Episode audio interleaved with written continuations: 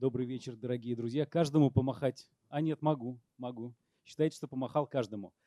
А, ну, во-первых, а, рад вас видеть, рад а, тому, что вас а, собралось очень много этим вечером в этом зале. Я очень надеюсь на то, что... Ну, представлюсь на всякий случай. Максим Путинцев, главный редактор «Эхо Москвы» в Екатеринбурге – Э, что этим, э, этой лекцией, этим диалогом, этой дискуссией мы начнем долгую дорогу, и дилетантские чтения постоянно, надолго пропишутся и в Екатеринбурге тоже, потому что есть довольно существенное количество городов, где они уже проходят. А, Алексей Алексеевич протарил нам хорошую дорожку в декабре, когда это было в Ельцин-центре тоже, не в этом зале, правда, когда провел огненное просто чтение про пакт Молотова-Риббентропа. А, это было феерично абсолютно, э, включая падение Алексея Алексеевича со сцены. Но, слава богу, все закончилось хорошо. Он жив и здоров. А, и, ну, я думаю, что, собственно, вы и гости нашего прекрасно знаете сегодняшнего. Это адвокат Илья Новиков. Те, кто слушает «Эхо Москвы», с ним знаком. Он постоянно приходит на разные эфиры. Он э, является адвокатом по знаковым делам. Ну, многие вы сами, я думаю, легко вспомните. Это и дело а, Савченко, да, Надежды Савченко, это и дело Егора Жукова, это если говорить о последнем. Но сегодня Илья с нами и, и как адвокат, и как, и как историк, я правильно понимаю? Потому что тема инквизиции, она специфическая, на мой взгляд, но тем не менее он выбрал именно ее. Вот именно э, это не я выбирал тему, добрый вечер, эта тема выбрал меня. И я ни в коем случае не историк. Я единственное оправдание своему присутствию здесь вижу в названии в слове «дилетант», в истории я дилетант, я ее люблю, а я ей увлекаюсь, но я все-таки юрист. И а, разговор про инквизицию меня позвали именно с точки зрения того, что инквизиция – это благодатная тема, обсудить, а, что из тех вещей, которые зародились тогда, что из этого остается у нас до сих пор. Я не говорю про то, что вот сейчас я с места в карьер буду говорить, что в полиции пытают и ужас-ужас, и при инквизиции такого не было, и Тарквимада бы содрогнулся. Нет, а, о вещах чисто формально.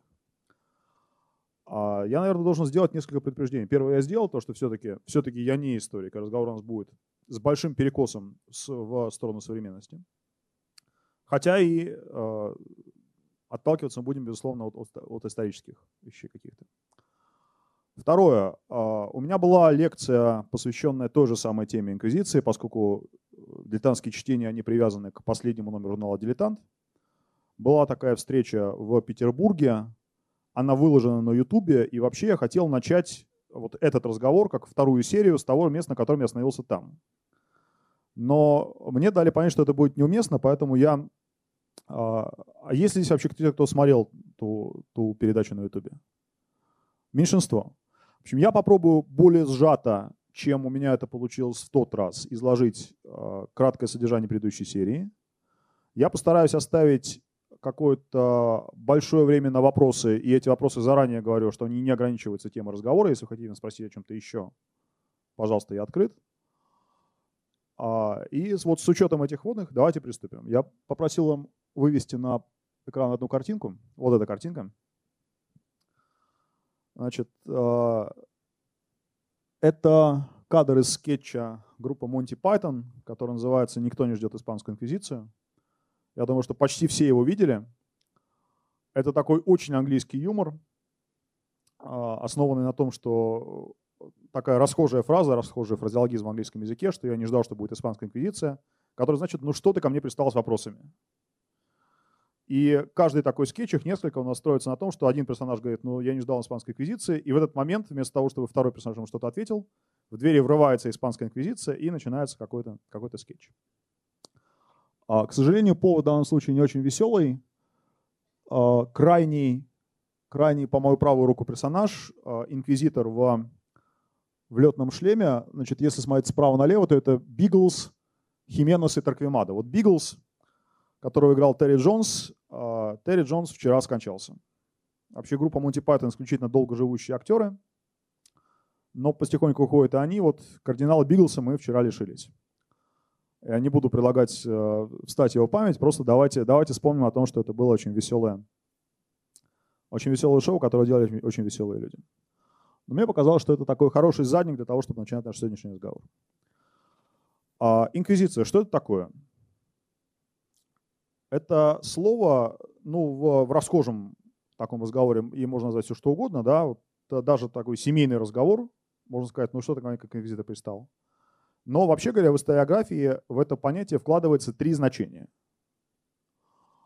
А, по степени возрастания корректности. Значит, в самом широком смысле инквизиция это вообще любое преследование в уголовном порядке за а, религиозные преступления.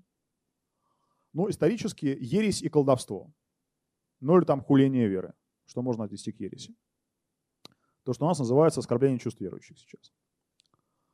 И в этом смысле про инквизицию говорят а, применительно к самым разным странам, далеко не только католическим, и даже далеко не только христианским. Вы можете прочитать а, про а, исламскую инквизицию в Иране, хотя, конечно, это, там у них на дверях не, не висит вывеска инквизиция, они называются иначе. Вы можете прочитать про инквизицию в царской России, которая тоже инквизицией не называлась, но многие практики, а, ну, на разных этапах истории разное количество практик и разная их доля, были очень приближены к тому, что вот мы, а, мы знаем вот по этим а, по такому классическому шаблону, что инквизиция это вот так, что такое мрачное, с пытками и, и в красных костюмах. А про инквизицию в России мы поговорим чуть позже.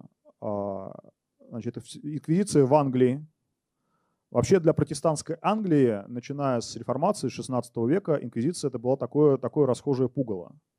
Что вот если мы сейчас дадим слабину и, и позволим католикам вернуться к власти, то тут же в стране начнется испанская инквизиция. Собственно, вот этот мем английский, он так и появился, что это была часть такой пропаганды э, английских протестантов против католиков. Но под этим действительно была а, совершенно конкретная основа, потому что во всех тех странах, в Нидерландах в первую очередь, с которыми соприкасалась Англия, в американских колониях, везде, где, а, начиная с конца 15 века, а, которые находились так или иначе под испанской или под португальской властью, инквизиция обязательно действовала как часть государственного аппарата. И наиболее исторические правильное применение понятия инквизиция – это, собственно, те организации, которые сами себя так называли.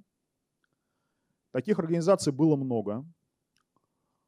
А, конечно, наиболее прочную репутацию себе заслужила именно испанская инквизиция. Для этого были свои причины, сейчас я тоже к ним обращусь.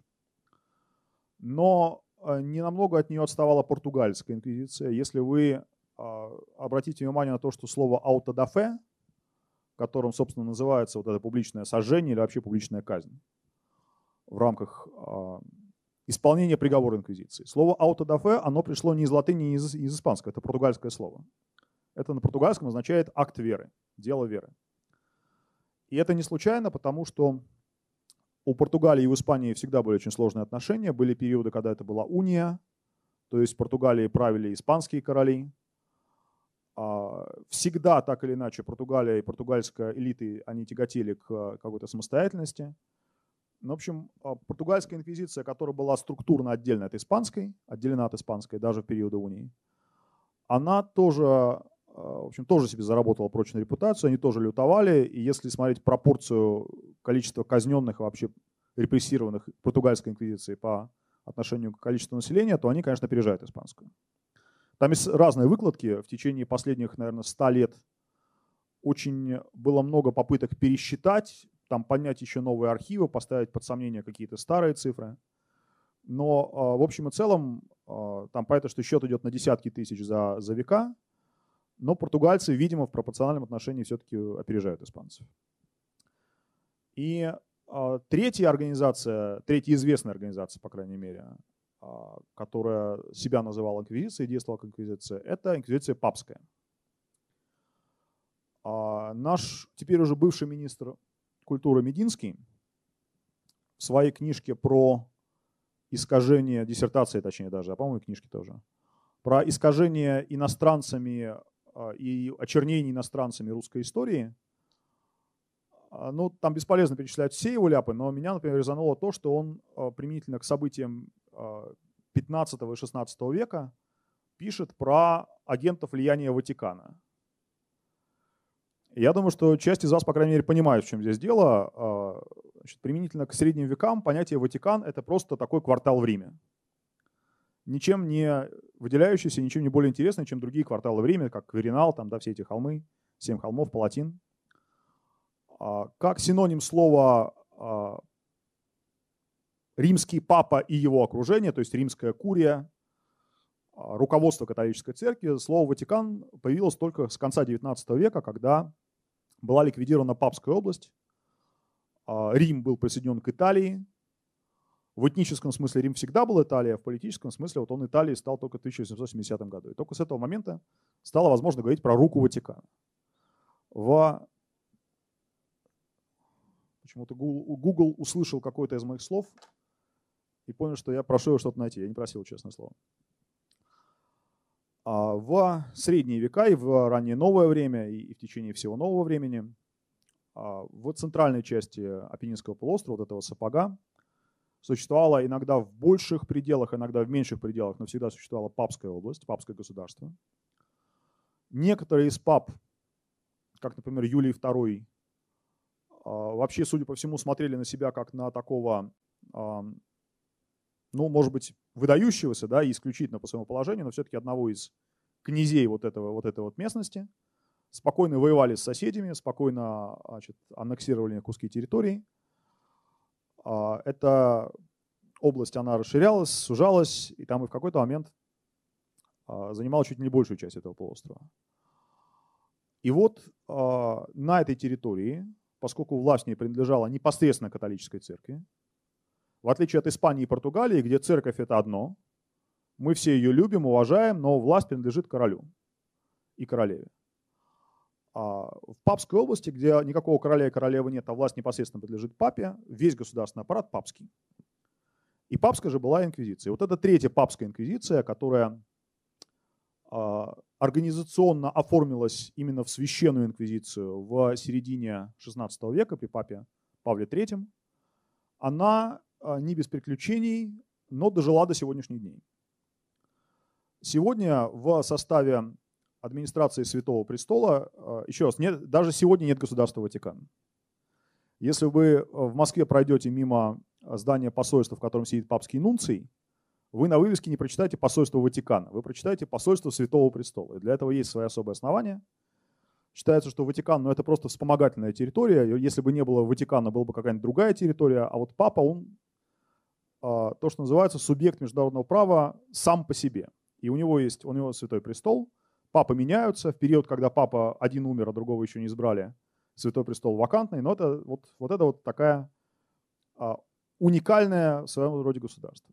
Вот сейчас в составе правительства Святого Престола, администрации Святого Престола, действует орган, который называется а, Конгрегация доктрины веры, которую возглавляет а, очень такой симпатичный дедушка, кардинал и которая э, всячески дистанцирует от, от всего, что у них вот было там во времена Галилея, вот во времена Таркивада. Это все не Таркивада это вообще не наш, это испанцы. Мы им только дали, что называется, франшизу, вот они что-то там свое делали. А Галилея, ну да, это вроде как наши предшественники, но они не совсем были правы, и, и вообще, товарищи, нужно как-то шире смотреть на вопросы. Сейчас это такой орган, который э, в основном занимается а, всякими разными отклонениями в практиках внутри католической церкви. Разговоров о том, чтобы где-то кого-то преследовать а, в уголовном порядке только потому, что он не так верит, уже давно никто не пытается вести. А там, скажем, если какой-нибудь католический священник а, значит, начинает отрицать возможность а, вести мессу на национальном языке и говорит, что вот нет, я хочу служить на латыни, ему могут сделать внушение, ну и там далее, далее по, по возрастающей. Вот. А сейчас они занимаются это другое. А, вплоть до а, середины 20 века, до а, реформ, которые происходили при папе, как считалось, папа-коммунист, папа Росса, красный папа Иоанн 23, инквизиция, так или иначе, папская инквизиция действовала, была преемственна по отношению сама к себе. У него длительная история. А, некоторые из вот этих вот кардиналов, префектов Священной Инквизиции становились папами потом. Один из самых мрачных таких пап в истории а, нового времени, а, Павел IV, Джампьера Каррафа, вот он как раз стал папой непосредственно с поста инквизитора. И при, при его правлении очень активно преследовали всех иноверцев на территории папского государства, очень активно рассылали значит, разных инквизиторов с особыми полномочиями, а, значит, нужно, наверное, сказать, что понятие инквизитора появилось раньше, чем понятие инквизиции. Структурно вот все эти три больших инквизиции, знаменитых инквизиций, о которых я сказал, испанская, португальская и папская, они оформились так или иначе в 15-16 веках и особую роль приобрели с э, началом реформации, когда Мартин Лютер объявил, что вот теперь мы, мы не подчиняемся Риму, теперь мы, мы все еще христиане, но мы уже другие христиане. Точнее, мы, мы более правильные христиане, мы ближе к тому, что было изначально. А, и акцент деятельности вот этих органов, он, начиная с 16 века, скорее был не против колдунов, хотя там много где это смешивалось, что раз ты неправильно веришь, значит, скорее всего, ты с дьяволом сношаешься, значит, ты колдун. А против, а, как раз против тех, кто смотрел в сторону информации. Но вообще говоря, понятие инквизитор появилось гораздо раньше. Инквизиторами называли специальных уполномоченных, а, когда же, как правило, не системно работавших инквизиторами, а работавших по разовому поручению, по отдельному мандату, которых а, римские власти, римские епископы присылали в ту или иную местность вот с э, поручением, вот смотри там есть слух, что здесь как-то неправильно верят, там отпали от веры, много развелось еретиков. А, поезжай и разберись. И это само по себе очень нравилось местным властям, потому что католическая церковь иерархична, и на каждом этаже есть кто-то один главный. Вот когда к епископу, который сидит у себя где-нибудь там на юге Франции, а, а век на дворе там какой-нибудь 13 э, и значит, всяческие катары и прочее, прочее, и альбегойцы. И, а, или они только что закончились, им только что подавили. И вот внезапно приезжает человек из Рима и говорит, здравствуйте, я инквизитор, у меня письмо от папы, вы мне должны помогать. Но я приехал, потому что папа знает, что вы трудитесь в поте лица, вам не хватает сил на все, внимание, вот я приехал вам помогать. А епископ понимает, что это человек, вот тот самый ревизор со своими поручениями, что если он что-то чем-то не понравится этому ревизору, то а, он может сам лишиться своего места. Общем, это была непростая тема. И до, а, до того, как инквизиция, вот, собственно, окуклилась и сформировалась как отдельная структура в рамках католической церкви, отношения вот этих инквизиторов от хок с местной церковной администрацией были, как правило, непростыми. Если брать примеры из художественной литературы, ну, э, наверное, все читали «Имя Розы», одна из моих любимых книжек, Умберто Эко. Вот там есть такой Бернар Ги. Это вот такой типичный разъездной инквизитор, который, а, у которого не было инквизиции, но у которого были приданы ему по, по папскому письму значит, королем Франции специальные силовики, которые ездили и выполняли за него силовую работу. А что мне кажется важным с точки зрения истории права. Вот, э, что я считаю своим, своим важным наблюдением, о котором есть смысл отдельно поговорить. А на первом курсе университета, юрфака, студенты, которые учат общую теорию государства и права, издают по ней потом экзамены, многие на нем сыпятся, потому что это предмет такой очень муторный, а, значит, должны выучить, что есть четыре типа уголовного процесса. Но если не на первом, то уж во всяком случае на третьем, когда учат уголовный процесс. Есть четыре типа уголовного процесса. Есть процесс обвинительный, это архаичный процесс. Это вот что называется там на, на грани перехода из первобытного общества к государственности, когда если кого-то убили в лесу, то это вообще ничья проблема, но убили и убили. А вот если у вас убили родственника, то никто вам ничего не обязан э, и не будет этим заниматься, если не занимаетесь вы. Вот у вас убили родственника, пожалуйста, значит, созывайте а, там собрание или идите в суд, показывайте пальцем на убийцу, сначала сами его ищите, потом говорите, что вот мои свидетели такие и так далее, и так далее. А если у вас там есть разногласия, то судебный поединок, пожалуйста. Вот если он отпирается, а вы настаиваете, то вам рисуют круг на земле, и вы там э, приносите присягу, то, что прав я, нет прав я, и начинаете рубиться, и кого зарубили, тот и не прав, потому что Божий суд. Значит, есть и процесс инквизиционный, вот об этом мы сегодня говорим. И это в данном случае не негативная характеристика, это не значит, что инквизиционный сразу плохой. Это просто означает, что уголовный процесс движется не усилиями обиженной стороны, потерпевшей стороны, а усилиями специально назначенного чиновника. А, и в этом смысле российские исследователи – это инквизиторы. Не, не, опять же, не в смысле критики, не в смысле ругательств, а в смысле того, как они действуют, как они должны действовать по закону. Я, э, опять же, я не говорю о том, что они кого-то пытают, о том, какие полномочия предоставлены процессуальным кодексом. И, кстати, и российские судьи тоже инквизиторы. Сейчас мы тоже к этому перейдем. А, есть процесс состязательный, который сформировался, по сути, в Англии. Ну и потом уже расползся, поскольку англичане любили колонизовать разные другие части мира. Считалось, что англичанин привозит с собой свое английское право. Вот таким образом английское право появилось в Америке, в будущей Австралии, в Новой Зеландии и так далее, и так далее, и так далее. Вы удивитесь, сколько стран сейчас живут по праву производному от английского. Там половина Африки, а, часть Азии, вся Северная Америка, кроме Мексики. Ну, в общем, хватает людей, которые сейчас а, живут вот в странах, в которых действует такая модель.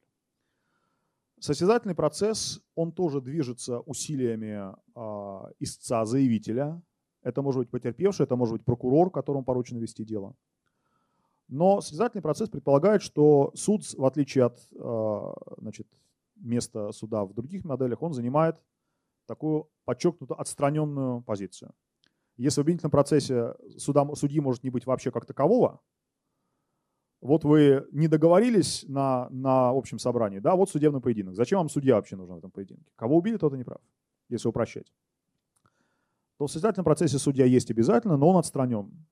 Он не а, в идеале, во всяком случае, если брать такую рафинированную модель. Потому что на практике судьи, конечно, задают вопросы, прерывают, имеют какую-то свою позицию, выражают ее часто. Но в идеале он должен молчать всю дорогу, разрешать э, возражение сторон, когда адвокат что-то такое начинает говорить, прокурор встает и говорит, ваша честь, я возражаю. Вот в этот момент судья может сказать, я согласен с прокурором или с адвокатом. Вы можете продолжать или вы не можете продолжать. Или я снимаю вопрос. А решает все присяжные. Потом эта модель научилась работать и без присяжных. Ну, хотя плохо, то, что видите сегодня в районных судах, по большей части дел, это э, теоретически состязательный процесс минус присяжные. И те из вас, кто были в судах, неважно в каком качестве, дай бог никому не в качестве подсудимого, но хотя бы в качестве зрителей. Те из вас, кто были в судах и видели, как судьи ведут себя в зале заседаний, как они общаются со сторонами, со свидетелями, там, с конвоем, с публикой и так далее. А, с одной стороны, и как они ведут себя, когда у них присяжные, это пока еще не очень частое зрелище в наших судах, но уже вполне а, привычное. А вы имели шанс заметить, что это две большие разницы. По-разному они себя ведут. Так вот, парадоксальным образом, да, и четвертый тип, я сказал про три, обвинительный, инквизиционно состязательный. И вот в учебнике российского уголовного процесса вы прочитаете, что в России существует смешанная модель уголовного процесса. И в теории это значит, что на стадии предварительного следствия, пока дело ведет следователь, дознаватель, действуют правила инквизиционного типа процесса. То есть следователь отвечает за поиск истины. Следователь обязан проявлять инициативу. Следователь является властью по отношению к противной стороне к защите. Вот я подаю ходатайство следователю, мы с ним вроде как оппоненты. Он доказывает, что да, я доказываю, что нет. И мое ходатайство разрешает мой оппонент, который мне чаще всего, говорю по опыту, отказывает. Почему? Потому что может. Это одно из проявлений того, что процесс организован вот по этим принципам, которые дожили до сегодняшнего дня. Сейчас поговорим, как они дожили. А, а дожили они следующим образом. А,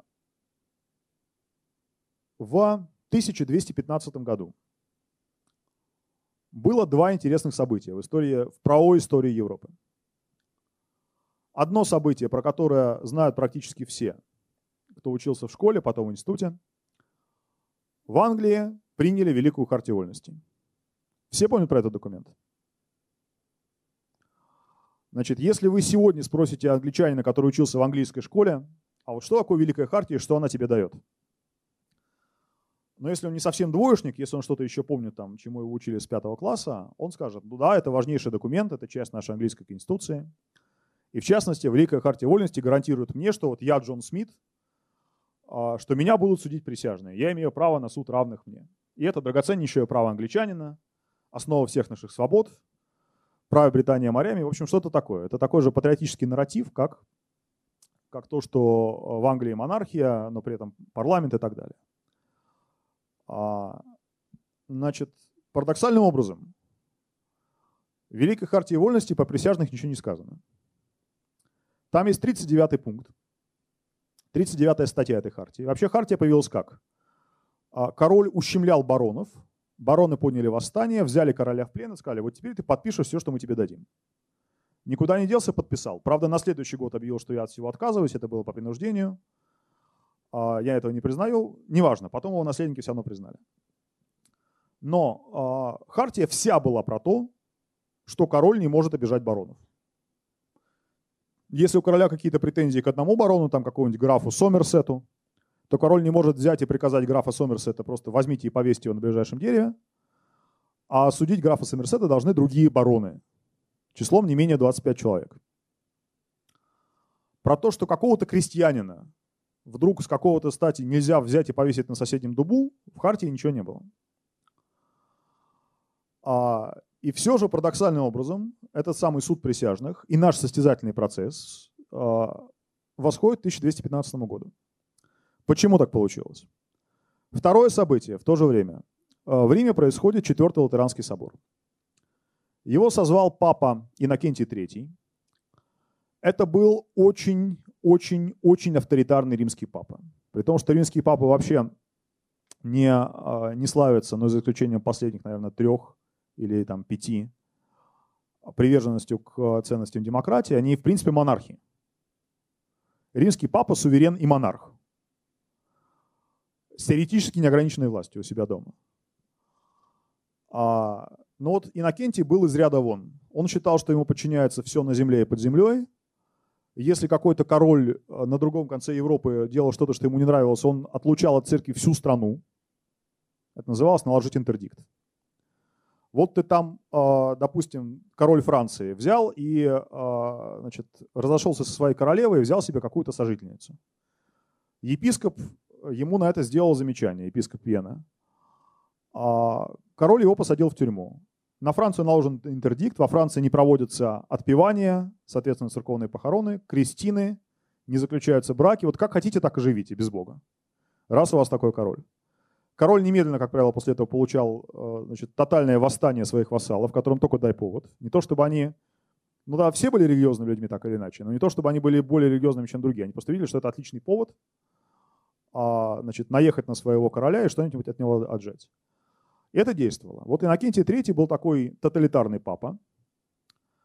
И а, в этом самом Четвертом Латеранском соборе был принят документ, собственно, постановление этого собора – которым и была заложена правовая основа существования инквизиции последующей. Потому что что такое инквизиция? А, никогда, ну или почти никогда, во всяком случае в теории, на практике были разные перегибы, но почти никогда это не сводилось к тому, что вот мы берем первого павшего человека и начинаем его пытать. Это, вообще говоря, не допускалось. Знаменитая книга «Молот ведьм», она вся выглядит как такой, а, такое пособие по уголовному процессу что вот инквизитор в такой-то срок призывает обвиняя подозреваемого и спрашивает ему, ставит ему такие-то вопросы. А потом в такой-то срок вызывает его повторно. А потом, если будет суд, то обвиняемому могут назначить адвоката, который будет выступать перед инквизитором. Назначает его сам инквизитор. И должны быть опрошены столько-то свидетелей. А, и должны быть ставиться такие-то... В общем, это очень нудная книжка на самом деле. Те, кто покупает молот ведьм и открывает его в надежде, что там будет какая-нибудь такая вот там, да, жуть и такая сочная, значит, э, куски мяса просто на каждой странице, да, и объяснение, как кого рвать щипцами, они бывают разочарованы. Она вся, в принципе, такая, скорее, скорее про дело производства и как подшивать документы. Но а, в основе всей этой а, работы инквизиции, в основе того, что каждый отдельно взятый инквизитор понимал, в чем заключаются его обязанности, какие у него полномочия, какой порядок действий, лежало каноническое право. Так вот, основой канонического права в этой части, в части того, что может существовать такой орган, который ex officio по должности занимается преследованием ереси и расследованием сообщений о колдовстве, лежало это самое постановление Четвертого Латеранского собора, где так и говорилось, что в, каждой, в каждом а, владении светского князя значит, будет, на каждом князе лежит обязанность преследования э, ересей, а поскольку князь в этом не разбирается, помогать это будут церковные люди, специально обученные. И тут же в этом же документе закладывается мина под тот порядок, который существовал до этого. А, в праве, в уголовном праве того периода европейском, это касается не одной какой-то отдельной страны. Это не касается Англии или Франции. Это касается вообще большинства стран того времени. Очень важное место занимали разного рода божьи суды. Про один я вам сказал. Судебный поединок. Когда э, один принес присягу, что я не убивал, другой принес присягу, что нет, это он убил. И получается, что один из них поклялся на Евангелие и, и поклялся ложно. Значит, вопрос уже не о том, кого убили, это вопрос о том, кого нужно казнить, потому что перед нами вот такой человек, который дал перед нами всеми ложную присягу на, на Евангелие. А, были варианты не, не поединкового характера. Это было распространено для ситуации, когда, которые гораздо более часто, чем теперь, потому что теперь у нас есть отпечатки пальцев, да, всякие хитрые вещи, ДНК, биллинг телефонов. Если вы откроете любое современное уголовное дело, вы, как правило, найдете там 3-4 штуки разных экспертиз криминалистических. Поэтому в нашем обиходе гораздо меньше случаев, когда непонятно вообще ничего. Один говорит да, другой нет. Таких дел все еще полно, но процент ниже. А вот э, что делать, допустим, если у вас на дворе стоит 12 век или 13 век, и один говорит, у меня украли корову, как в известном анекдоте. А корову нашли там через три деревни в сарае у другого. И другой говорит, я ее купил у прохожего. Наверное, тот и украл. Что делать? А, Украсть корову серьезное дело, это вообще говоря вешали. А нужно прибегнуть к Божьему суду. Какому Божьему суду? А вот пусть обвиняемый поклянется, что он не воровал или там не убивал. Это, как правило, делалось по, по серьезным делам, за которые можно было лишиться жизни. А мы ему проведем испытание. Мы, например, нагреем до красного цвета железку какую-нибудь, дадим ему продержать в руках и пройти установленное количество шагов с ней в руках, потом священник его руку запечатает в мешок, и этот человек будет жить три дня в церкви на хлебе и воде и молиться. А через три дня мы у него снимем этот мешок с руки, и если у него начали заживать ожоги, значит Бог его э, как-то за него заступается. А если нет, значит он виноват. И мы с ним поступим по закону, а закон суров. А, вот в Англии начала 13 века, это была процедура, которая применялась а, ко всем, без исключения там, бродягам, людям сомнительной репутации и так далее, и так далее.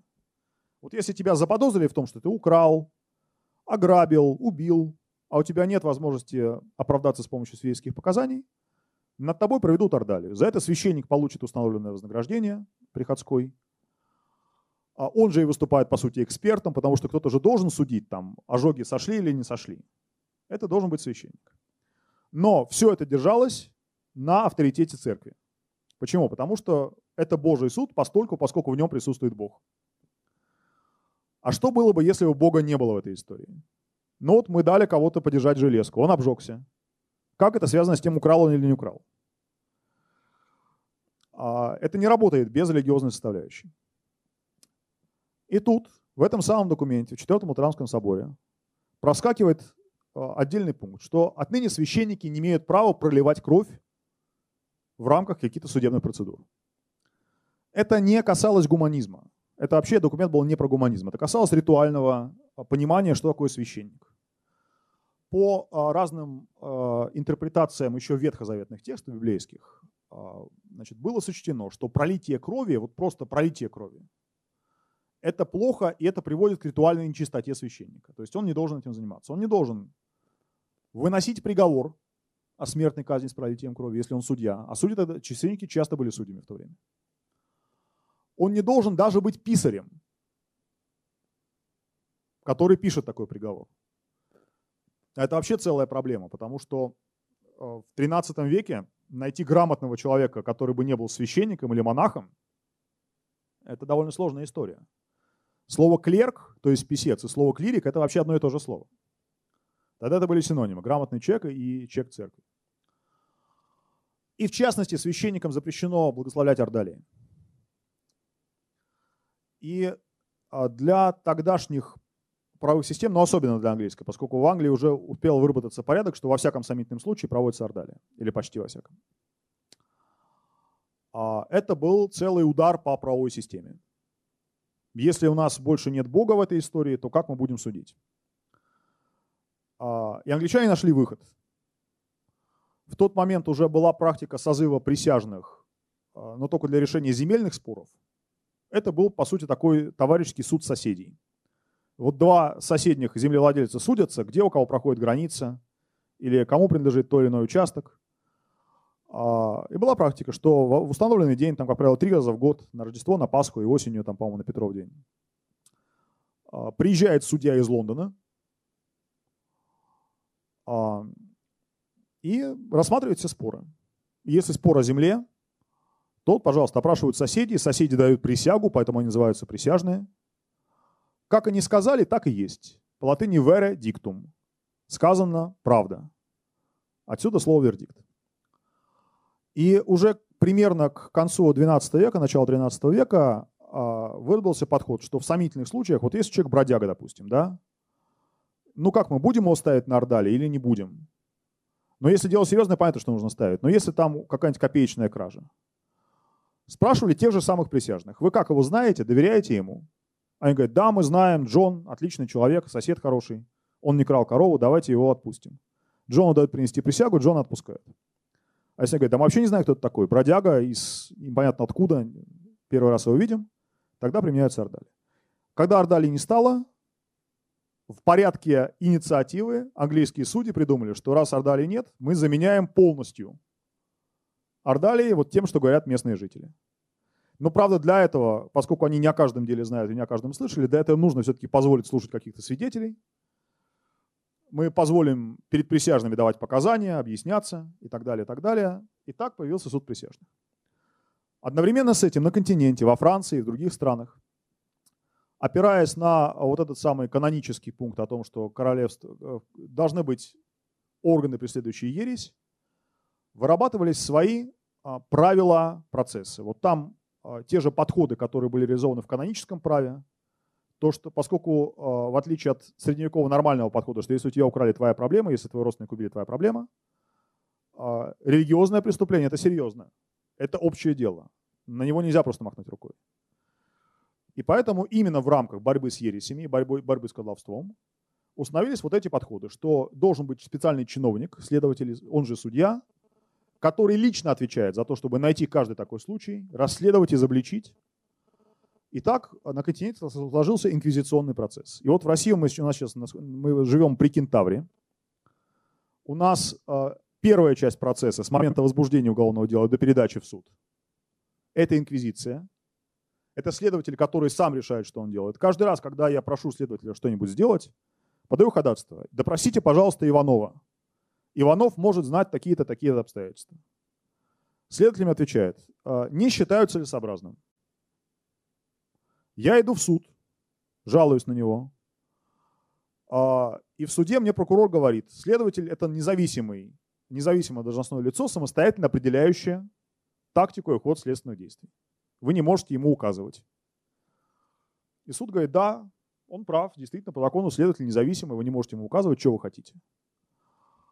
А после чего теоретически, как только дело призывается в суд, у нас заканчивается инквизиция и начинается состязательность, но без присяжных эта штука не работает. Когда судья сам внутри своей головы решает, что ему кажется более правильным, он каждое свое промежуточное решение, приобщать, не приобщать документ, снимать, не снимать вопрос, заданный свидетелю и так далее, вольно, невольно, а чаще вольно подгоняет под тот ответ, который он уже знает. Чаще всего это ответ о том, что обвинение подтвердилось, подсудимый виновен, и так далее, и так далее.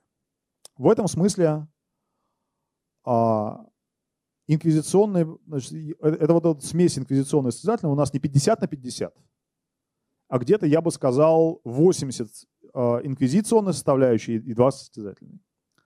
То есть в это Тарквимада, вот этот вот, да, у нас уже нет, нет Тарквимады, мы уже убрали Тарквимада. Но а, вот эти самые ребята в красном, они, а, в общем, умерли, а дело их живет. И это я не говорил про пытки. Пытки в инквизиции – это вообще отдельная тема. Пытки были регламентированы. Регламентация была нацелена на то, чтобы человек не умер до вынесения приговора. А, потому что если он умрет, то а, за это должен кто-то отвечать. И кто должен отвечать? Инквизитор. Ну, не то, что каждый раз, когда подследственный умирал на пытках, инквизитора обязательно казнили или лишали а, его привилегии, статуса, но неприятности у него были вполне реальны, они могли, могли над ним случиться. Тем более, что у каждого инквизитора были какие-то свои недоброжелатели, были конфликты, интриги. Смерти на пытках старались ни в коем случае не допустить. Но кроме отдельных каких-то случаев, когда было специально сказано, что вот давайте уже пожестче, там процесс тамплиеров, тоже все, наверное, это помнят, да, когда тамплиеров обвинили в том, что они поклоняются сатане, и воспользовались этим как поводом конфисковать всю огромную собственность ордена, а вот там не церемонились. Но это был э, особый случай. В нормальном случае э, очень долго делали всякие предварительные подходы увещевали.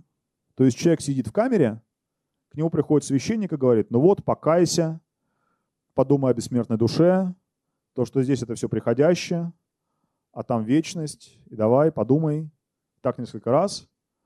Потом его увели а, в камеру, собственно, пыток и показывали инструменты, объясняли, что вот это вот для этого, эти щипцы, чтобы тебе отдирать кожу, а вот эти другие щипцы, чтобы тебе ногти вырывать а вот эти тиски, чтобы тебе пальцы давить, и подумай, вот нужно ли тебе это. И вот это чередовалось там многослойным таким пирогом, то есть до того, с того момента, когда человека задержали по подозрению в колдовстве или в ересе, до того момента, когда ему уже реально начинали применять пытки, в обычном случае проходили недели и месяцы. Если это не была какая-то компанейщина, если не было такого, что там, допустим, в какой-то местности э, массовая истерика по поводу ведьм, инквизитор приезжает э, вот просто с мандатом вот, казнить кого-нибудь по-быстрому, успокоить народ.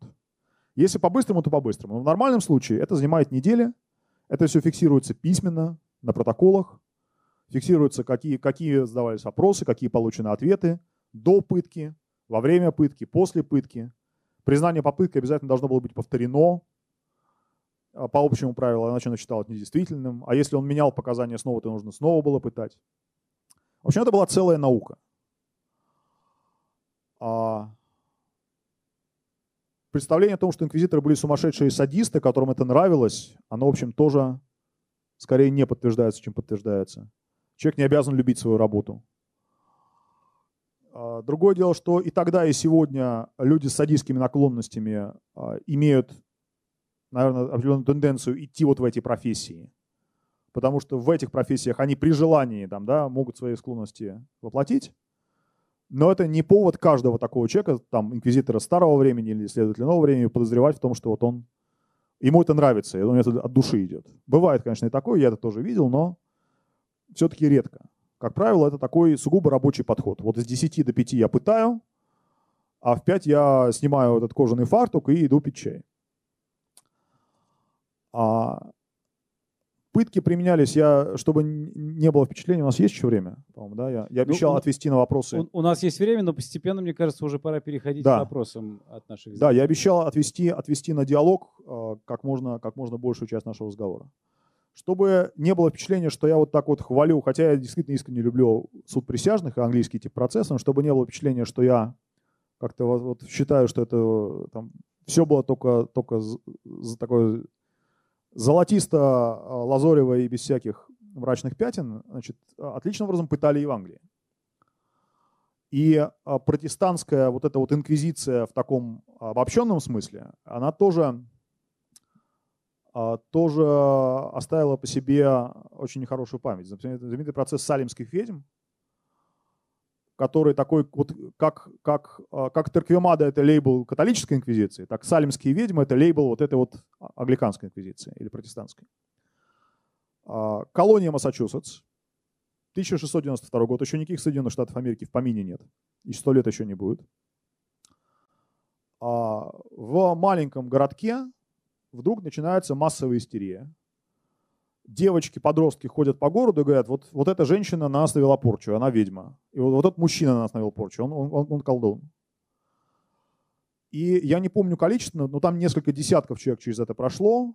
А, казнили, по-моему, человек 20 или даже больше. Повесили, правда, не сожгли.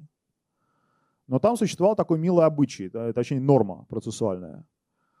а, чтобы человека мог судить суд присяжных, он должен был как-то, как у нас называется по-русски, выразить отношение к обвинению. И у нас это все очень мягко. Вот э, в начале процесса судья э, говорит, встаньте, пожалуйста, подсудимый. Вам обвинение понятно? Да, понятно. Вы согласны с ним? Признаете себя виновным? Да. Признаю, он говорит, или не признаю? Ну, хорошо, садитесь, будем разбираться. Потому что ответ не важен в данном случае. Он фиксируется в протоколе, но судья, судью устраивает и то, и другое. А вот тогда он был важен. Потому что э, невозможно было начать процесс, пока человек не скажет про себя, либо виновен, либо невиновен. А, а значит, нужно было вынудить его сказать. А почему э, люди, которые не хотели, не считались, не признавали себя виновными, почему они не могли это сказать прямо? Потому что если бы они это сказали, я не виновен, тут же начался бы суд, он бы их предсказуемо осудил, и тогда бы их не только казнили, но и конфисковали у них все имущество. Их семья осталась бы ни с чем, нищими. А вот если он умирал до приговора, то он умирал как невиновный человек. И семье все оставалось. И вот чтобы люди были более сговорчивыми, из них это свое отношение к обвинению выдавливали, в буквальном смысле слова. Человека клали на пол, на каменный пол, приковывали цепями к этому полу, клали ему на грудь э, каменную плиту э, и оставляли лежать. А если это не действовало, то на эту плиту добавляли грузы по одному. И вот как раз на процессе салемских ведьм, э, это последний случай в английской истории, когда человека насмерть задавили, а, чтобы добиться от него этого самого ответа и не добились. Он так ничего и не сказал. Он, он в итоге не был осужден по этому процессу. А, в общем, пытка это, – это вещь универсальная. И до конца нами еще не избытые не сжитые. Пытают и у нас. Прекрасно вы это знаете, если вы смотрите новости.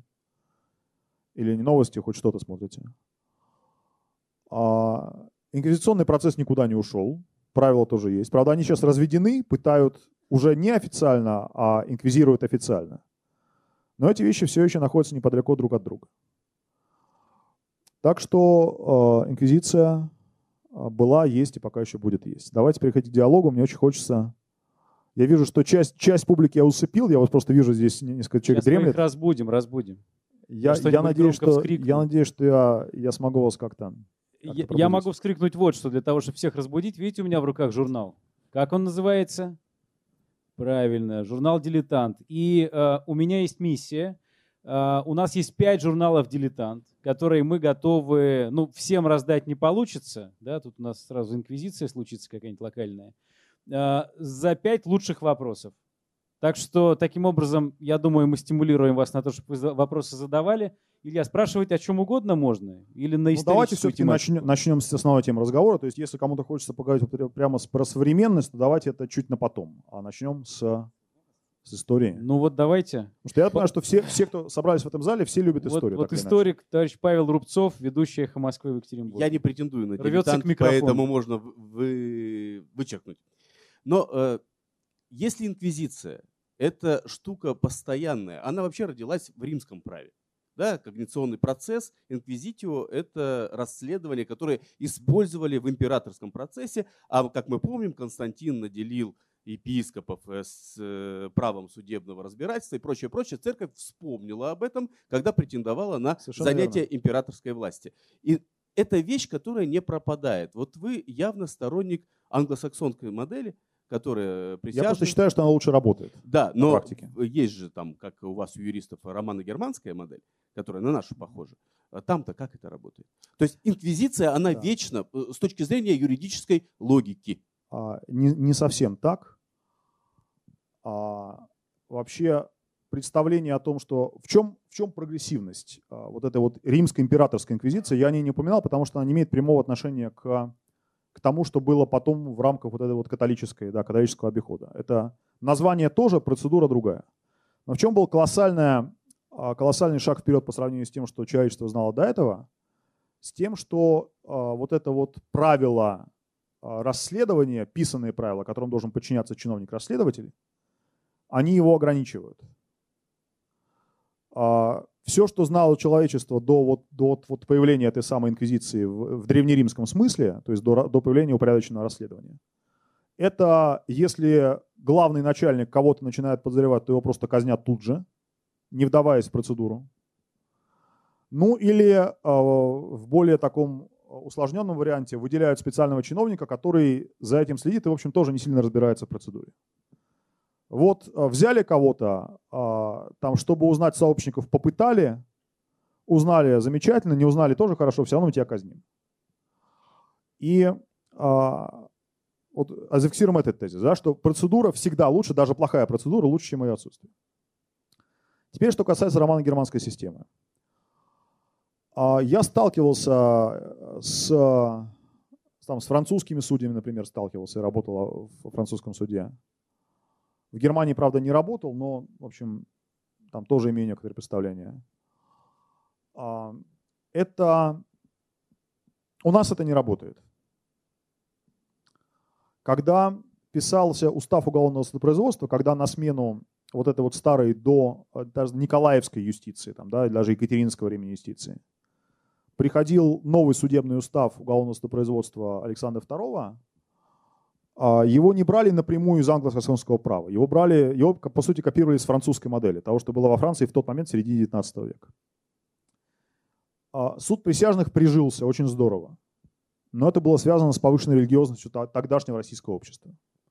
Потому что присяжный, если он не совсем уж циничный человек, какой-нибудь нигилист, а, он как-то все время думал о том, что вот он принес присягу на Евангелие, что он будет судить по совести. Это очень, очень мотивировало, очень сдерживало. Но все, что касается ответственности чиновника, все, что касается добросовестности в работе суда и в общении суда с обществом, в обе стороны, все это э, оказалось на очень тонкой, таком тонком почвенном слое, и революция это очень быстро смела, практически без остатка.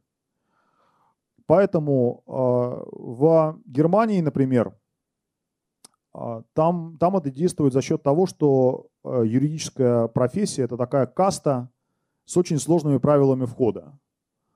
Вы, после того, как вы отучились на юрфаке и прошли определенный стаж, вы имеете два шанса сдать экзамен на юриста, не просто диплом юриста, который учился, а юриста, который имеет право работать на должностях прокурора, адвоката, судьи.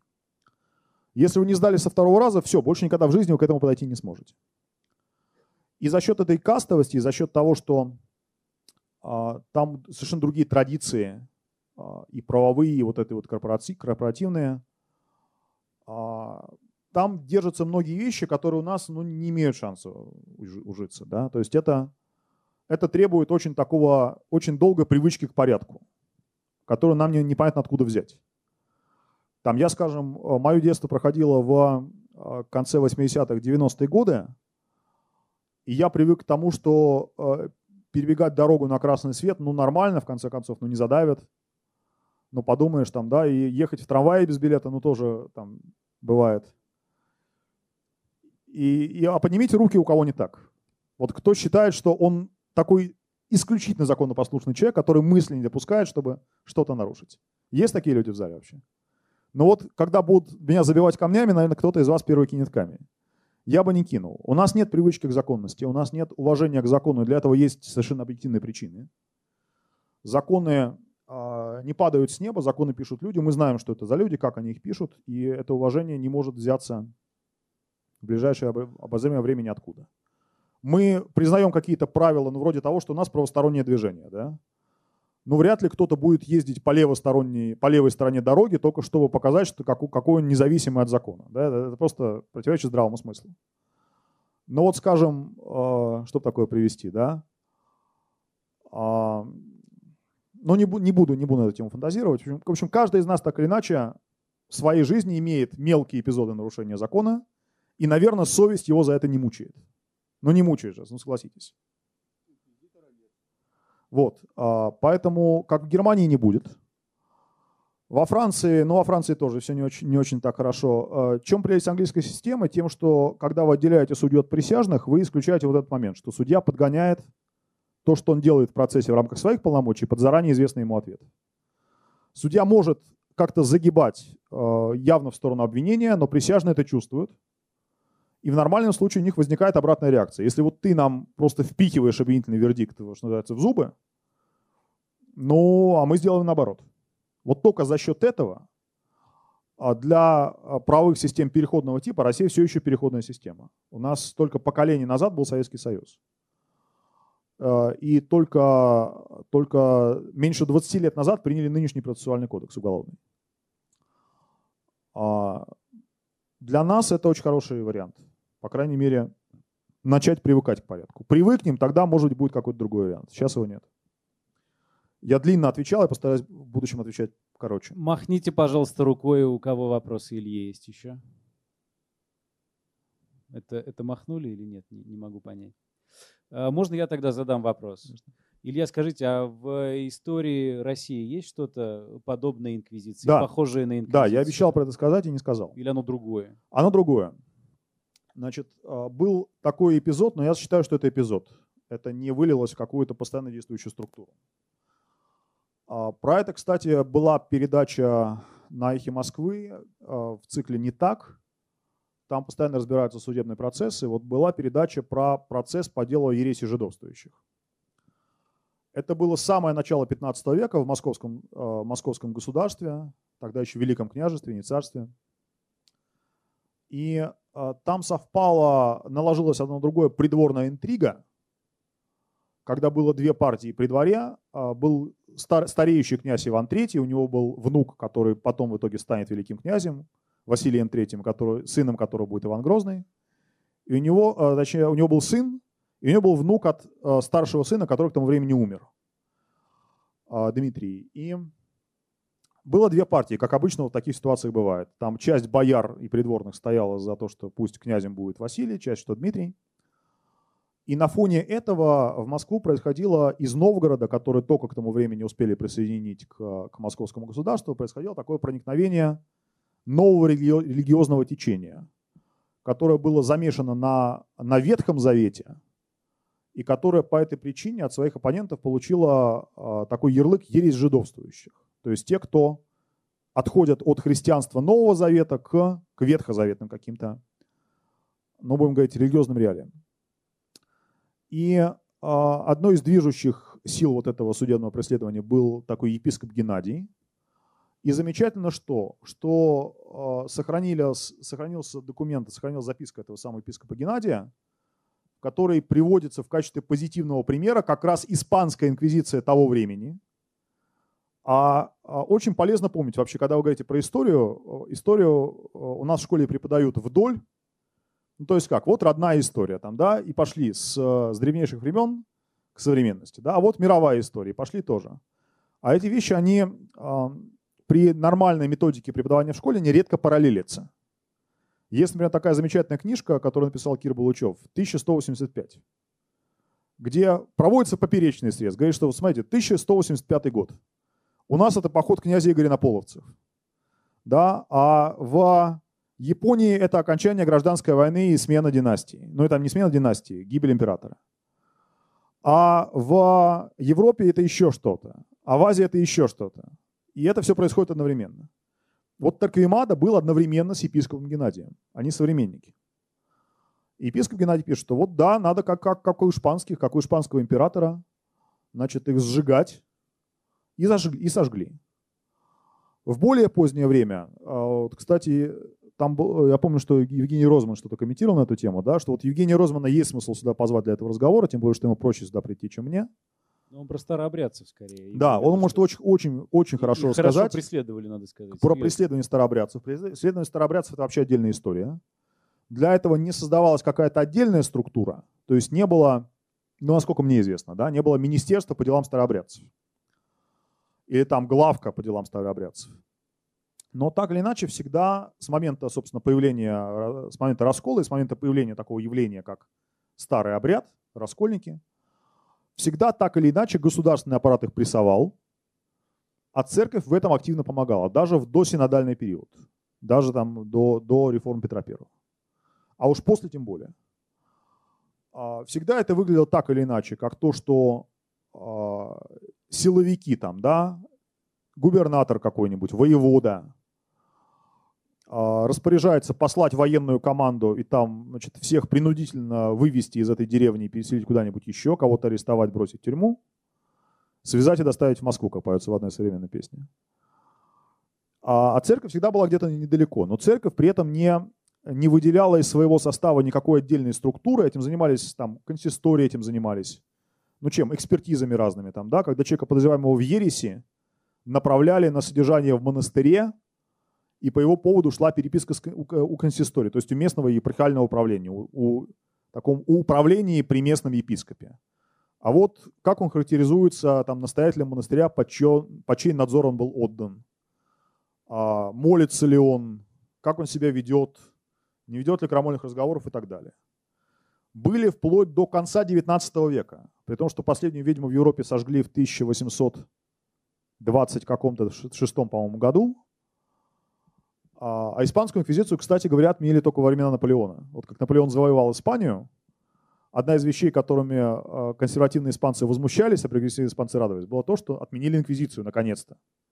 На дворе уже 19 век, уже Лаплас во все там, да, а здесь все еще священный трибунал. А, так вот, в России до конца 19 века были даже чуть до начала 20-го, по-моему, там в, раз, в разных, под разными наименованиями это выступало, но были а, монастырские тюрьмы, в которых содержали а, лиц, ну, в том числе сектантов. А, к раскольникам тогда уже отношение смягчилось, вот именно к тем, кто относился к старообрядческой церкви. А там, скажем, новые всякие церкви, хлысты, скопцы, значит, какие-нибудь пашковцы, особенно те, кто активно проповедовал, евангелисты разного толка – а, вот а, их системно посылали в православные монастыри на содержание в тюрьме, как правило, до конца жизни. И это было. А, называть это инквизицией в таком строгом смысле, конечно, неправильно. Просто потому, что это А не называлось так, и Б работало по иным правилам. И с гораздо большей долей произвола и отсутствия какого-то ранжированной системы санкций или, ранжированной процедуры, или подобной процедуры – но в широком смысле почему бы нет? Это же религиозное преследование. Можно еще спрашивать, есть ли у нас сейчас инквизиция? Ну, нет, а, потому что даже та самая статья 148 Уголовного кодекса Российской Федерации, вот по которой только что а, значит, хотят завести дело на какого-то стендапера, да? Долгополов да. его фамилия. Вот мой, мой коллега Леонид Соловьев, с которым мы защищали Жукова, вот сейчас взялся защищать э, Долгополова. Но, вы знаете, это все-таки не инквизиция, это все-таки ну, ну, что-то такое. Конечно, человеку, которого посадили по этой статье, если кого-то по ней посадили реально, от этого не легче, но такие случаи их на пересчет. И, как правило, и не сажают. Кровь, конечно, могут попортить, но не более того. Поэтому сейчас, если мы говорим, а если у нас сейчас религиозная инквизиция, ну я бы сказал, что нет. Хотя это не говорит о том, что и не будет. А тренд в какую сторону скорее? А я бы сказал, что тренда нет, потому что тренд предполагает, что у вас много точек на графике, и вы как-то их того, того да, строите вот такую черту. А когда у вас 3-4 точки, ну как вы этот тренд нарисуете? При желании можно. Вот да, э, есть свидетели Иеговы, да, это отдельная, конечно, тема. Сейчас я вижу, там подняли руку. Есть свидетели Иеговы, но то, как обращаются в России с свидетелями Иеговы, это не инквизиция, это нацистская Германия. Это совершенно другой подход. А, и здесь, по-моему, личный комментарий избыточный. Вот сам факт, что человека могут посадить на 6 лет за то, что он свидетель Иеговы, говорит э, очень много о том, как у нас устроена эта, эта система те же самые еретики. Извините, я схватил микрофон. Приватизировал пока. микрофон, да, да что ж такое. Э, я, Подожди очень... секундочку, махните, у кого там, вопрос конце, есть, кроме этого вот, человека. появились. Все. Вот, давай Прекрасно. быстро тогда. Быстро. Э, во-первых, инквизиторы у нас были при Петре. У нас 20 э, Прямо минут они так и назывались. Да, да. да но да. Они, э, они вымерли очень быстро. Вымерли быстро. Это эксперимент признан неудачным. У меня вот просто исторический вопрос. А вот э, суды над ведьмами и суды над еретиками. Над ведьмами это такая вещь, которая есть во всех э, традиционных обществах христианских, христианских, неважно.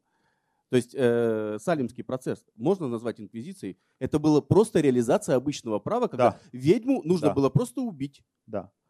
Значит, э, что здесь важно? Важно то, что э, в протестантской, вот этой вот английской э, модели общества религиозные преступления считались частью общеуголовных. Ведьма это, безусловно, ну, ведьма это мы называем, да, по латыни это а, а, малифицы, по-моему, называется. То есть злоделатель, буквально, да, тот, кто делает зло. Это а, человек общественно опасный. И а, поскольку закон предусматривает для них наказание, общество заинтересовано в том, чтобы этих ведьмело, пожалуйста, этим занимаются государственные органы. Да. А, что важно, не выделяется для этих целей отдельный аппарат. Этим занимается тот же самый судья, который вот сегодня вешает там вора, послезавтра разбойника, а завтра эту самую колдуна или ведьму.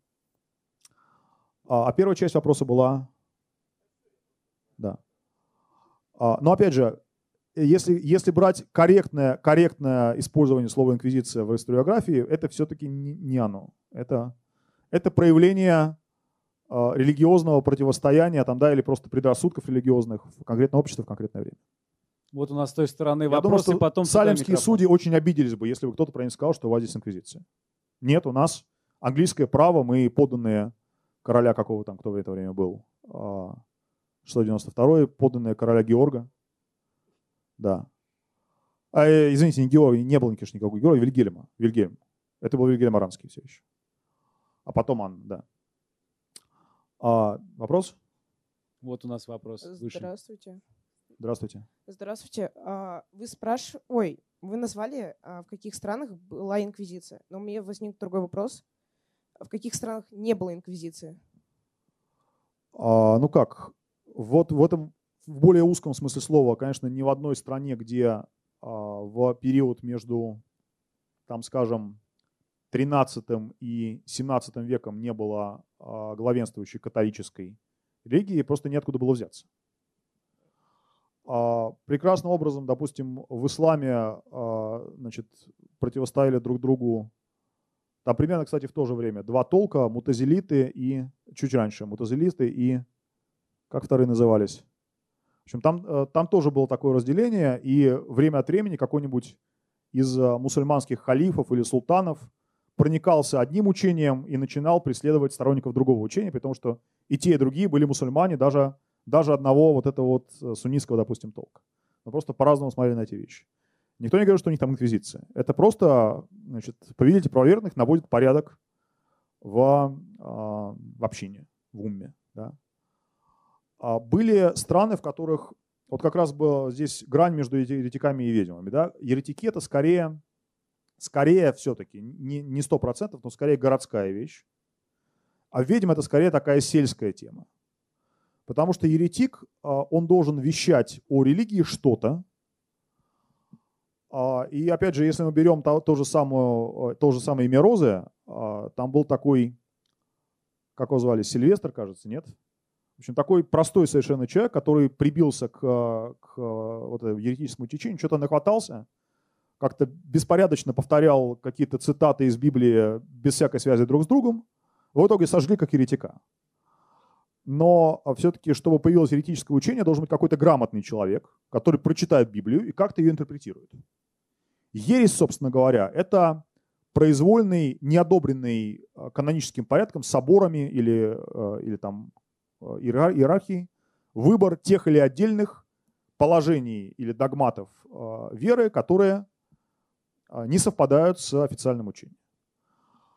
А Джордана Бруно, вот, кстати говоря, значит, есть такое представление, что когда Папа Римский Иоанн Павел II извинялся за действия Инквизиции, что он извинился за то, что они Галилея преследовали, извинился за то, что Джордана Бруно сожгли, ничего подобного. Про Галилея он как-то так сказал, что ну да, мы, мы наверное, были не очень правы, обтекаемо сказал. За Бруно он не извинялся, потому что Джордана Бруно сожгли с точки зрения современного понимания католической церкви, в общем, правильно. Он был упорствующий в своих заблуждениях еретик, который открыто проповедовал учения, не согласующиеся с догматами церкви. А что же с ним еще было делать, как не сжечь? Поэтому в этом смысле, а, значит, не раскаялись они в этом. И по местностям. Вы спрашивали, где было, где не было. А в Германии в 16 веке. Но там, правда, это было на фоне реформации и контрреформации. На фоне многочисленных крестьянских движений, там восстаний, крестьянских войн, Мюнцер и все остальное. Но там было очень много местностей, где сначала начиналась истерия по поводу ведьмы, какой-нибудь одной, потом нескольких.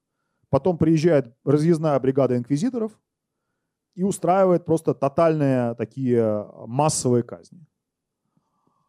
А, но опять же, это от местности к местности. Там, допустим, в какой-нибудь в Нидерландах, да, это было все на фоне, на фоне э, вот этой гражданской войны, когда было восстание против испанской власти.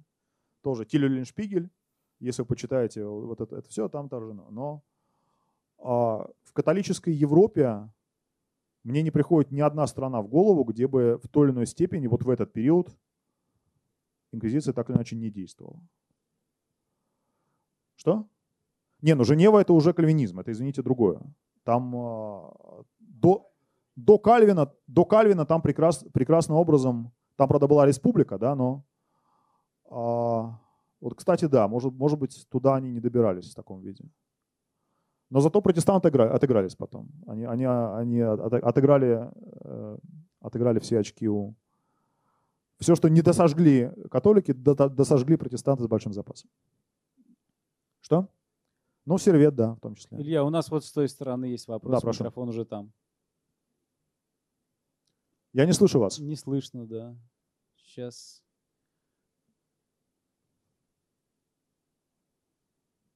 Не работает? Сейчас передадут. Пока пауза, я скажу, кто интересуется. А, значит, из русскоязычных авторов, писавших об инквизиции, такой, такой Мастрит это Григулевич, который один из немногих советских ученых мог работать с ватиканскими архивами, но у него все. Во-первых, он был шпион, точнее разведчик. А во-вторых, у него все, что он пишет об истории, очень густо замешано на марксизме.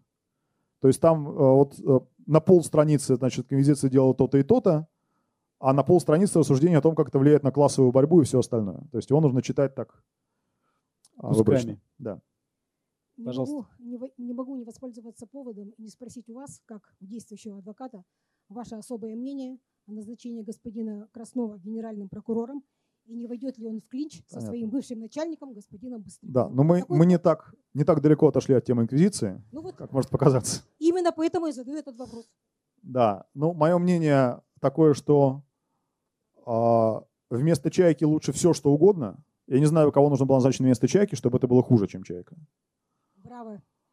А, как Можно они будут отношения, потом обратно передать. Как они будут отношения с Бастрыкиным, я не знаю. Вообще у Краснова до определенного времени была такая достаточно крепкая репутация по меркам Следственного комитета. Потому что в Следственном комитете очень много всяких выдвиженцев, которые приходили, что называется, с земли, то есть из региональных управлений, и делали быструю карьеру в центре, выполняя специальные поручения Бастрыкина. Вот у Краснова была другая репутация, немного. Как такого действительно сыскаря, следака, там разбитые фонари, но он не, не милицейский, но, ну, в общем, в ту же, в ту же самую сторону. А эта репутация в значительной степени размылась, когда он пришел, когда он, особенно после дела Немцова. Когда его на полдороги сняли с дела Немцова, с повышением назначили вот этим самым помощником, заместителем Бастрыкина, и с тех пор он себя вел очень, очень в русле Бастрыкина. То есть знаменитая фотография, где Бастрыкин разглядывает в лупу экран ноутбука, ноутбук перед ним держит Краснов. Что совершенно не значит, что он себя будет как-то вести в одну или в другую сторону вот сейчас, когда он получил эти полномочия. Он, я думаю, что, как обычно у нас начальство делает, первые полгода он будет менять кадры на свои. Там, скажем, такой Гринь, знаменитейший заместитель генерального прокурора – там, наверное, а, каждое третье дело, которое у меня было вот последние годы, там в Генеральной прокуратуре, оно оттуда уходило за подписью Гриня обвинительное заключение. Вот он сейчас уволился, подал в отставку. Понятно, что это в рамках смены команды. А будут ли люди, которые придут на место этих а, Чайки и Гриня и прочих лучше или хуже, мы, я не знаю пока. Пока, как обычно у нас бывает, пока метла новая, она иногда метет э, неожиданно хорошо.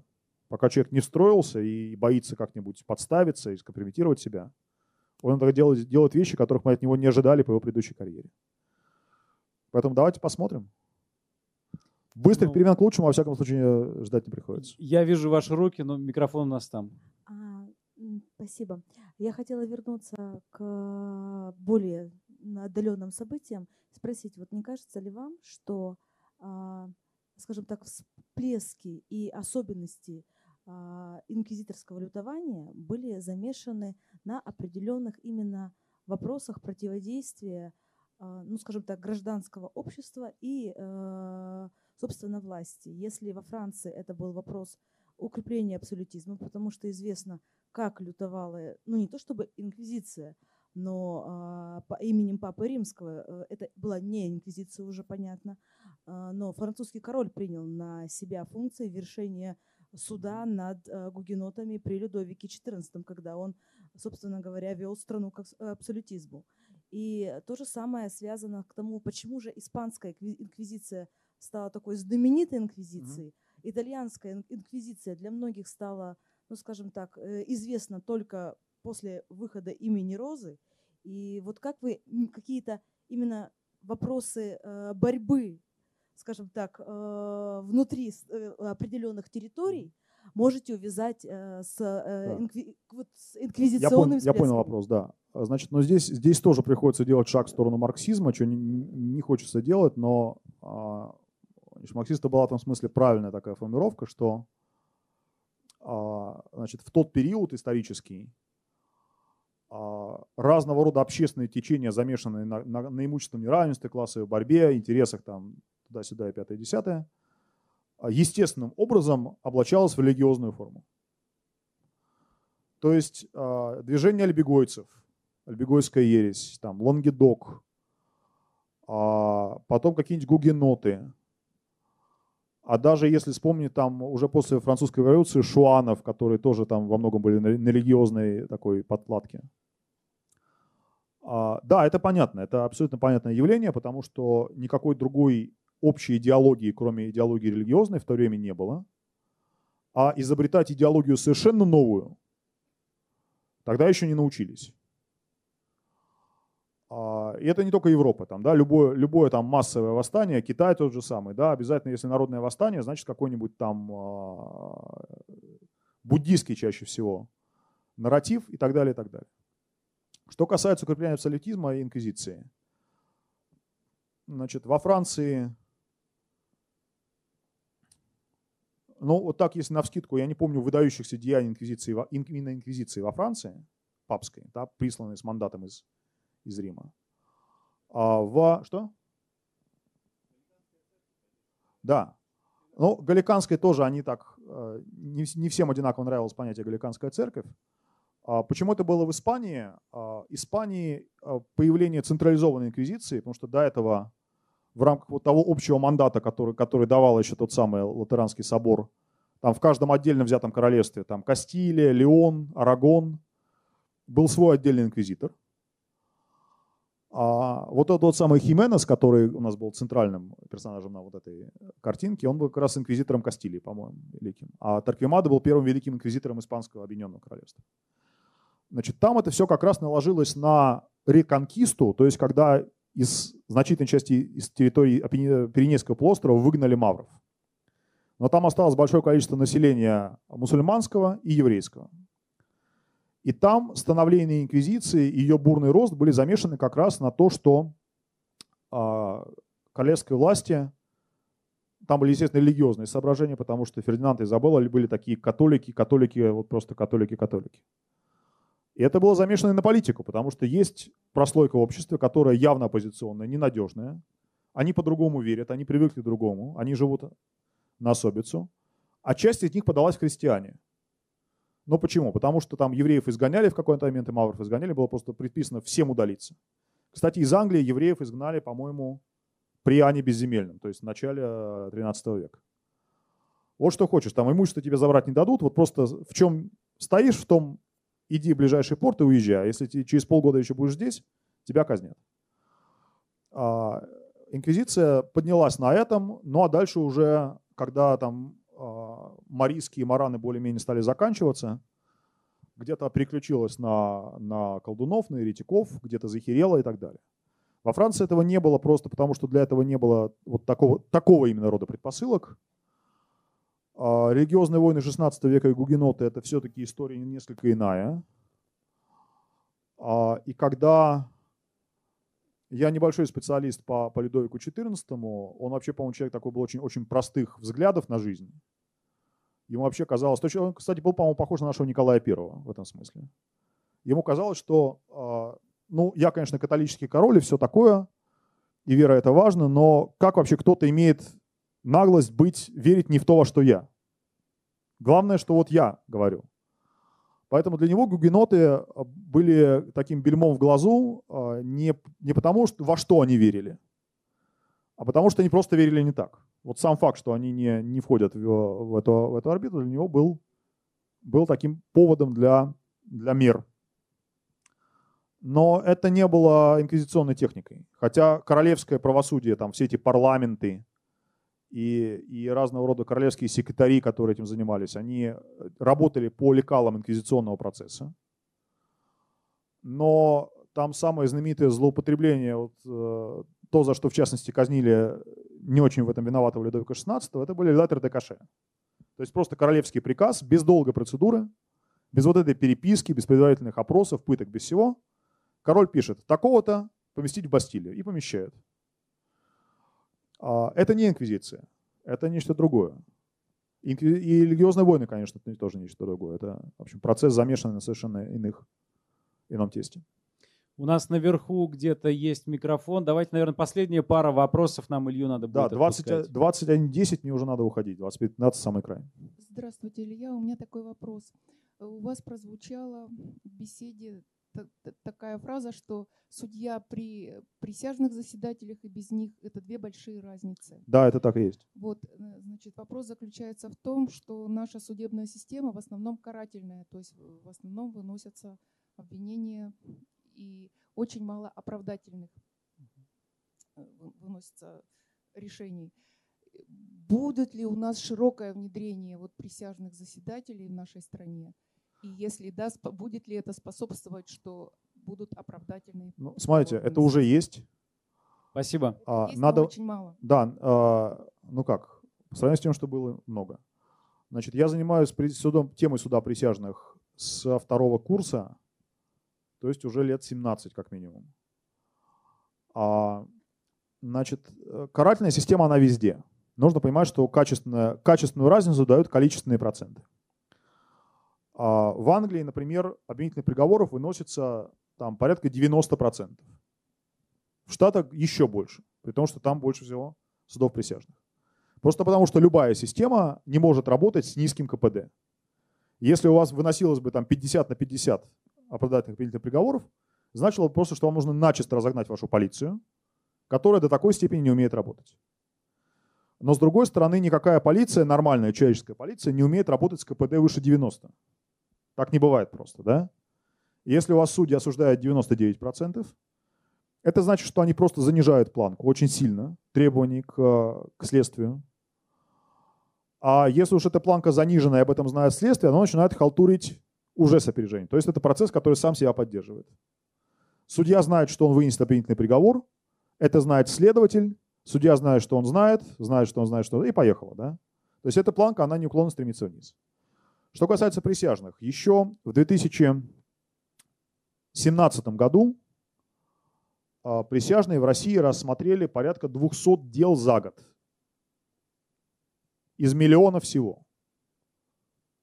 Да, это была вообще кап, капля в океане. Да? Сейчас это капля в море. Потому что по делам а, почти обо всех убийствах а, у обвиняемого есть право заявить, что он хочет суд присяжных. Сейчас присяжные действуют в районных судах, чего не было раньше. Раньше они были только в областных краевых. Поэтому процесс идет. А, я надеюсь, что он будет расширяться.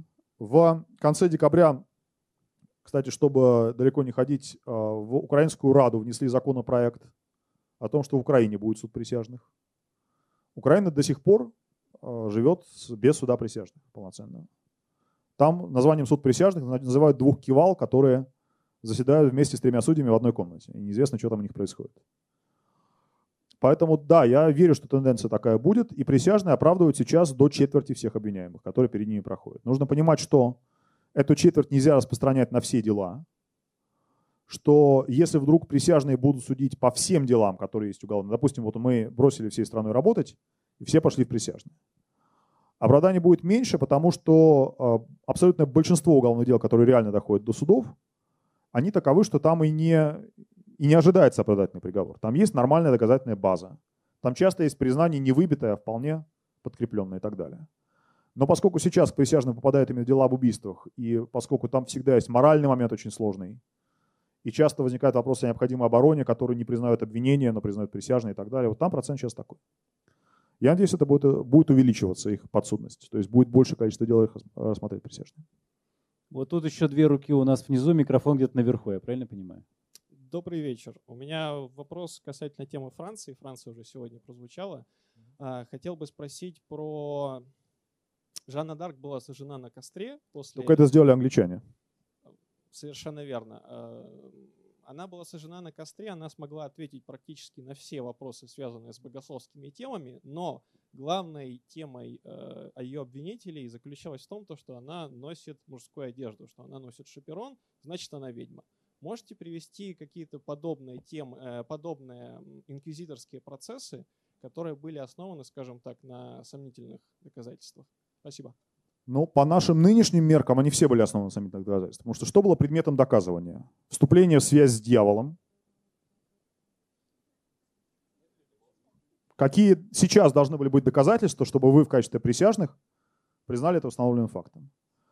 Ну и ересь. А, первое, конечно, более субъективно, второе, второе, может быть, менее субъективно. И от ереси можно было, по крайней мере, отречься. И отречения еретиков, как правило, принимались охотно. Там на них накладывали денежные штрафы, конфискации, но вообще еретиков сжигали не с первого раза, как правило. А вот ведьма, особенно если идет компанейщина и такая истерия, там э, совершенно легко соседский оговор, хотя и предписывалось в том же самом молоте ведьм, вы найдете э, специальные отдельные пункты, которые посвящены тому, что инквизитор должен убедиться, что доносчик или свидетель, который показывает на человека, что он не имеет к нему застарелой ненависти. Потому что если такая ненависть есть, то показания нужно отвергнуть. То есть он должен обследовать, опросить соседей, а вот какие отношения между этим и этим. А не было ли между ними там мести кровной, не было ли между ними смертей родственников и так далее. Но понятно, что на практике этим могли пренебрегать. Вот он, пожалуйста, и даже по тем меркам, по тогдашним, и э, необоснованное осуждение. То есть если бы условно говоря, там на, на кафедре инквизиционного процесса, который не было, конечно, но, но вдруг. Тот же самый Шпренгер, автор «Молота ведьм», разбирал бы подобный казус, он сказал бы, вот, господа студенты, так не нужно делать. Вот здесь приняли к сведению показания, а это, оказывается, там был убийца его брата. Поэтому грех лежит в инквизиторе, нужно ему его замаливать. Вот здесь у нас вопрос есть. Две, две руки, видите? Да. Давайте тогда быстро. Быстрый ответ, быстрый вопрос. Блиц. Илья Сергеевич, э, спасибо большое, что вы прилетели к нам. А, вопрос. Э, книга Валерия Ширяева «Суд мести». Первая жертва дела Юкоса про Алексея Пичугина. Насколько она интересна? Я не читал эту книгу. Хорошо. И скажите, пожалуйста, тогда, что было для вас, как для профессионала, самым интересным в работе над московским делом? Ну, над московским делом я работал фрагментарно, я вел только дело одного отдельно взятого Егора Жукова. А, ну, интересно как? Интересно бывает с позитивным или с негативным смыслом. С негативным смыслом я до этого не думал, что судья может отвести четырех специалистов а, вот просто подряд, да, на том основании, что суду кажется, что эти специалисты сомнительны по квалификации. А у нас такое было, вот ровно это. То есть стоит перед судьей доктор наук, с 30-летним стажем. И судья, э, прокурор встает и говорит, заявляю отвод, и судья говорит, да, принимается отвод. Мы здесь, конечно, не такие лингвисты, как вы, но вам мы не доверяем. На выход. А я про это, в общем, писал и говорил. А, там из смешного то, что суд приговорил лягушек к уничтожению. Там, это, это тоже, по-моему, разошлась как байка. У нас положено вещдоки, не имеющие ценности, уничтожать. А, поскольку я заявил про, про компьютеры, про видеокамеру, что вот они имеют ценность, а не было доказано, что это орудие преступления, давайте их верните, пожалуйста. Судья сказал, да, хорошо, возвращаем, заберите. А там еще была статуэтка трех лягушек, которую изъяли при обыске. Судья, не поинтересовавшись мнением сторон а, на этот счет, посчитал, что эта статуэтка не имеет никакой ценности и приказала их уничтожить. И это вызвало какой-то эмоциональный отклик, потому что на фоне всего остального абсурда и на фоне людей, которые месяцами сидели в СИЗО и получили реальные сроки, еще вот это бессмысленное уничтожение лягушек было каким-то таким а, аккордом. Да, по сути, да. Тоже, кстати, инквизиционная тема. Были, были инквизиционные процессы над животными. Там то, что там какой-нибудь Боров по наущению съел младенца. Вот надо судить Борова, получается. Но это скорее такая инквизиция лайт, я бы сказал. Это то, то, чем сейчас можно посмеяться. Хотя Борова тоже может быть жалко. Так, еще один вопрос там у нас. Душа просит хэппи-энда.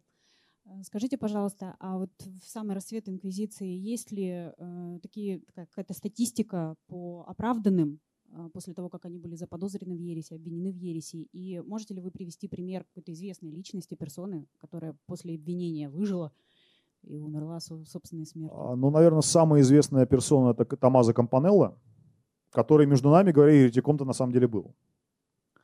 Только он был еретик какой-то фантастической воли, которого пытали и не смогли допытать. То есть он так и не признался, и, и в итоге он вышел без последствий, кроме подорванного здоровья. На самом деле статистика инквизиции это вообще очень такая сложная штука, потому что архивы папской инквизиции, например, они после взятия Рима войсками Наполеона были вывезены частично или там по большей части во Францию, где-то в пути уничтожены, где-то разорены, частично вернулись. В общем, было очень много таких документов, которые пропали. И а, вот эта вот статистика, ее оценка и того, насколько полно она отражает эти все вещи, это примет такой очень бурной дискуссии до сих пор. А, что можно сказать? Можно сказать, что была преувеличена кровавость инквизиции. То есть вот это представление о том, что каждого, кто попал в лапы инквизиции, неизбежно ждала смерть и пытки, оно скорее такая пропаганда а, значит, более позднего времени. Там, в частности, англичане, которые воевали с испанцами, вот для них это была одна из тем их пропаганды. А на самом деле такие умеренные историки а, считают, что большая часть людей, которые оказывались вовлечены в процесс конвенции, если не были оправданы в чистую, то, по крайней мере, вышли без потерь. Увещевание, официальное раскаяние, уплата штрафа, там церковное покаяние, то есть там определенные ограничения и, и так далее, и так далее. Это все было очень распространенным исходом инквизиционного процесса. Если вы считаете, что это хэппи ну давайте считать, что это хэппи Это не то слово. Последний вопрос я задам. Можно воспользоваться служебным положением? Я думал, кто-нибудь спросит, но нет. Э, Илья, по вашему мнению, э, что происходит с нашей несчастной Конституцией в эти самые дни? Сегодня Госдума в первом чтении единогласно одобрила внесенные поправки. Вообще нам переживать по этому поводу? Или happy end light? Я юрист, поэтому я не могу комментировать то, что относится к Конституции. Это вообще не моя тема. Это, это настолько неправовая и, и не имеющая никакого отношения к закону и к законности история, что... Процедура. Это даже не которая сейчас происходит. Слушайте, процедура записана в Конституции, не следует даже ей. Нам что-то говорят про то, что будет какое-то голосование непонятное. Это не будет явно референдум, но это будет какое-то голосование. До этого происходит созыв этой странной э, подтанцовки с атаманами, э, прыгунами, музыкантами. Рабочая группа называется. Да, но там было полтора юриста, по-моему, или сколько-то. Но, слушайте, это настолько ни о чем, это настолько не про право, что чем мне здесь говорить об этом. Позовите Екатерину Шульман, которая политолог, и э, как-то вот очень разбирается в этих шаманских, э, шаманских проявлениях и может объяснить, что они значат. Я им никакого правового истолкования дать не могу. Отлично. Спасибо большое Илье Новикову. Спасибо за внимание и за ваши вопросы. Я надеюсь, дилетантские чтения в Ельцин-центре продолжатся, и приходите обязательно в таком случае. Спасибо и до свидания. Спасибо большое.